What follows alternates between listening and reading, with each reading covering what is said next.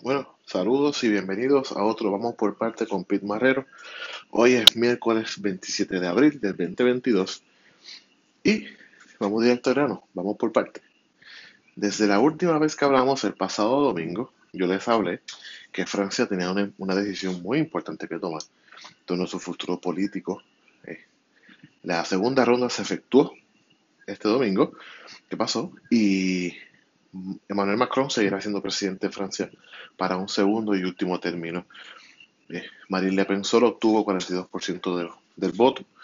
Hay que tener en cuenta que aún en la derrota, eh, el, partido National Front que representa a Marine Le Pen ha tenido un auge electoral increíble, ya están en los 42%. Y en el 2027 habrá un nuevo liderato porque Emmanuel Macron no puede estar más de dos términos de cinco años. Así que hay que tener en cuenta que este partido en el año 2002 obtuvo 18%. Hoy están en el 42%. Muy interesante ese crecimiento en 20 años. Así que hay que observar bien lo que va a pasar en Francia. Y ya, ¿verdad? O Emmanuel Macron, el próximo mes de mayo, creo que es el 13 de mayo, 13 o 15 de mayo, juramentará para un segundo término de cinco años y su último término como presidente de Francia. Muy interesante, como les expliqué eh, en el episodio previo a la segunda ronda. En la primera ronda se vota con el corazón, en la segunda se vota con la mente. Y Emmanuel Macron era la decisión correcta, definitivamente, versus Marine Le Pen, o incluso hasta contra Eric Zemmour. Así que, muy interesante lo que pasó allí la participación electoral más baja desde el año 1969. O sea, de que no es que Macron gana, es que prácticamente mucha gente no votó, porque quizás no estaban de acuerdo con sus opciones. Así que ya por lo menos Europa se mantiene unida por ahora, así que vamos a Puerto Rico. La semana pasada se sucedió algo muy importante que trastoca a todo Puerto Rico, a todas las personas que, ¿verdad? que vivimos aquí en Puerto Rico.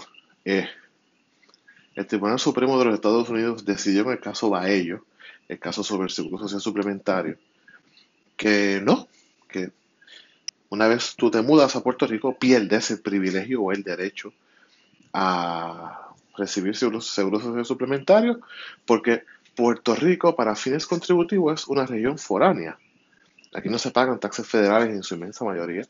Inclusive el juez Kavanaugh argumenta que eso es una decisión congresional, porque el Congreso es el que tiene poder sobre Puerto Rico, y eso, en otras palabras, te acaba de decir nuevamente que somos una colonia. Pero que viva el Estado Libre Asociado, como muy mal dijo el presidente del Senado, José Luis Dalmau. Pero, muy interesante. Eh, prácticamente el juez Kavanaugh dijo que el presidente Biden apoya que se expanda el SSI a Puerto Rico eso es una decisión congresional donde el Tribunal Supremo hizo valer el estado actual de derecho que existe. Y hay que recordar que el Seguro Social Suplementario o el SSI eh, fue una iniciativa de Nixon. Y el Seguro, Social, el Seguro Social Suplementario o el SSI no viene del Fondo del Seguro Social. Eso es un mito. El Seguro Social Suplementario o el SSI viene del Fondo General de los Taxes de los, norteamericanos. O sea, del income tax que te cobran, sale una parte del SSI. Así que el juez Kavanaugh, si tú, uno lee entre líneas lo que quiere decir, o lo que quiso decir, prácticamente o te incorporas como territorio, o eres Estado, o meramente, si tú quieres ser tratado diferente, con mucho gusto te vamos a tratar diferente. Obviamente hubo una disidencia que fue la jueza Mayor, obviamente puertorriqueña, tiene un bias. Yo, by the way, mi posición es que Puerto Rico debe ser tratado como una región doméstica para fines contributivos y para fines ¿verdad? De, programas gubernamentales y todo lo que se involucra, ¿no? Pero eso yo, yo soy estadista, esa es mi, mi posición y yo, la realidad que tiene esperanzas de que tanto la decisión del juez El Pi como el juez Turreya, que en paz descanse, fuera avalada por el Tribunal Supremo de los Estados Unidos, eso no sucedió. Así que el movimiento estadista y el movimiento que queremos descolonizar para ser Estado federado, tenemos una gran gesta por delante, lograr legislación congresional para expandir esos programas a Puerto Rico. Estamos hablando de alrededor de 5 mil millones de dólares anuales. Eso cambiaría el rumbo de Puerto Rico para siempre. Pero eso tendrá que esperar. Ahora vamos a hablar un poco de decadencia. El Partido Popular, como les hablé en uno de los primeros episodios de Vamos por parte con Pete Marrero, está en una decadencia fatal. Este año solamente varios alcaldes del Partido Popular Democrático e inclusive un vicealcalde están en problemas de corrupción, ya sea a nivel estatal o federal. ¿Y qué provoca esto? Pues provoca que morones como bueno, Nalmito tengan esta opción de aspirar a unas poltronas municipales, a ser esos caciques, o los herederos a ser caciques. Entonces este juego ¿verdad? de poderes, eh, Tatito Hernández apoya a Nalmito, el alcalde de Cibo, que es fiel seguidor de, Jesús Manuel Ortiz, pues, ¿verdad? dispara y está este intercambio de fuego, donde un, liderato nulo de José Luis eh, permite que todo esto suceda. Pues esto es bien sencillo. El Partido Popular, como también el Partido No Progresista, están cayendo en una decadencia. Y cuando tú caes en decadencia, cualquier idiota, cualquier morón, aspira a posición de poder y hay un electorado que lo va a elegir. No siempre lo correcto, pero el pueblo es el soberano. Ahora bien, el Partido Popular tiene una decisión muy difícil por delante y es qué rumbo tomar. La agenda que empezó a trazar Charlie Delgado y José Luis Mala continúa una agenda hacia el conservadurismo social. No conservadurismo fiscal, eso es otra cosa pero conservadurismo social, proyectos antiaborto, posiciones de la anticomunidad LGBT, no son abiertos. Eso sí, nunca ha sido política de la institución. El reglamento del PPD nunca ha tenido una posición como esa, pero ellos, como líderes políticos, asumen esos roles y una vez ese mensaje está ahí, no importa lo que el reglamento que nadie lee diga, la gente entiende que esa es la posición de la institución.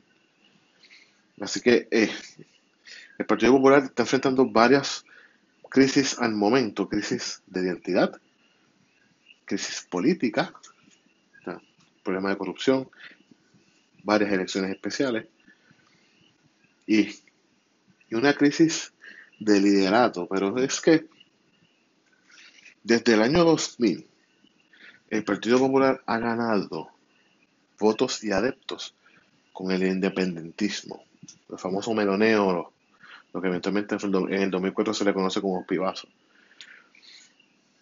El Partido Popular no entiende, el Partido Popular de verdad se le hace bien difícil entender que en el 2016 el juego cambió para siempre. Alejandro gana en el 2012 con los votos prestados del PIB, los pibazos, como se quiera llamar, meloneo, al igual que Rafael lo hizo en los años 80. Pero en el 2016 el juego cambió para siempre. No tan solo que Ricardo Rosselló gana la elección, sepultando el Partido Popular Democrático y a su mejor candidato que han el año, que era David, era David Bernier, sino que Alexandra Lúgaro, de manera independiente, también Manuel Sidre, a cierto, a cierto grado, rompe con el voto útil y fracciona para siempre el electorado no base, pero el electorado útil del PPD que siempre recurría al nacionalismo, al mensaje de identidad, al mensaje cultural. En el año 2020 surge otro fenómeno. Ya Manuel Sidre no es parte de la ecuación.